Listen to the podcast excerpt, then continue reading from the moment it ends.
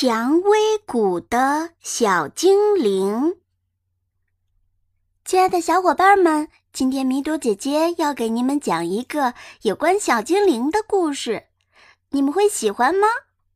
点点鹿，你喜欢吗？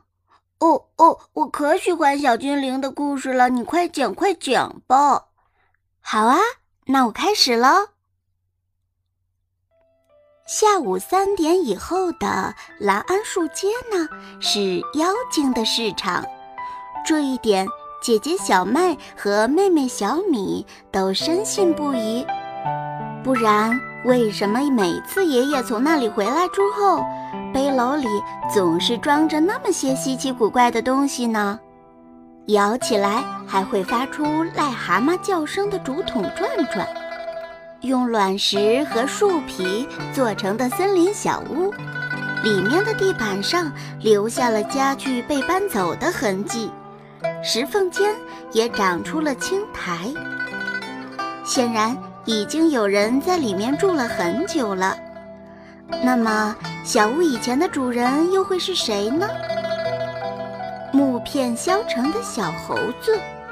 吊在用棉线穿起来的两片竹片上，捏一下竹片，小猴子就会滑稽地翻一下单杆。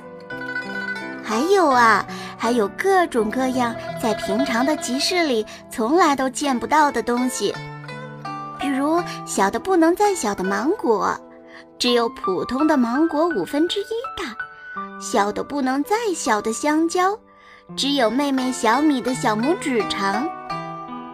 长成一朵花一样的小柿子，哦，这个柿子最少都有三个花瓣。叫不出名字的藤蔓植物果实，捏一捏软咚咚的，里面的种子和果肉已经开始发酵，自顾自地悄悄地酿着酒。爷爷爷爷，你去哪里买到这些东西的？小麦和小米摇着爷爷的手臂追问，爷爷吸一口烟锅里的草烟，笑眯眯地吐出烟圈，什么都不说。有秘密，一定有秘密。嗯，我觉得一定是妖精。小米，一定是的。小麦认真地告诉小米，小米睁大了眼睛，点点头。他一点儿都不怀疑姐姐说的话。你看呐，只有妖精们才这么心灵手巧，种出来的水果也都这么小巧可爱。小麦手里摆弄着那些稀奇古怪的玩具，又随手拿起一个红浆果放在小米手里。姐妹俩在一起最喜欢做的事，就是想象关于妖精的一切。然而呢，除了会从集市上买回这些东西之外，小麦和小米的爷爷也只不过是个普通的爷爷，和蓝安树镇的所有爷爷一样，他一年四季都戴着那顶洗得发白的蓝布檐帽，穿着那身同样洗得发白的蓝布褂子，每天抽着老草烟，两只手背在身后。手里握着一把除草用的小锄头，在蒜苗田里不停地除啊除啊，铲啊铲啊，似乎有除不完的草，总是错过晌午的饭点儿。每次奶奶在木桌上摆好了饭菜，不见爷爷回来，总是免不了要数落半天，然后吩咐小麦去田里喊奶奶回家吃饭。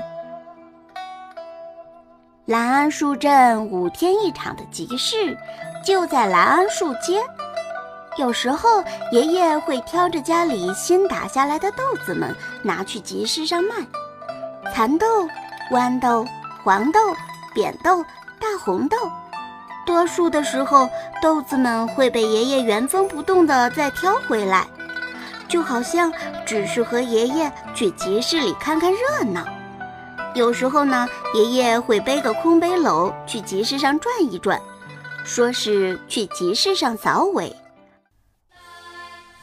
更多好故事尽在兔子坪，欢迎加入 QQ 群三七幺二零四九幺，三七幺二零四九幺。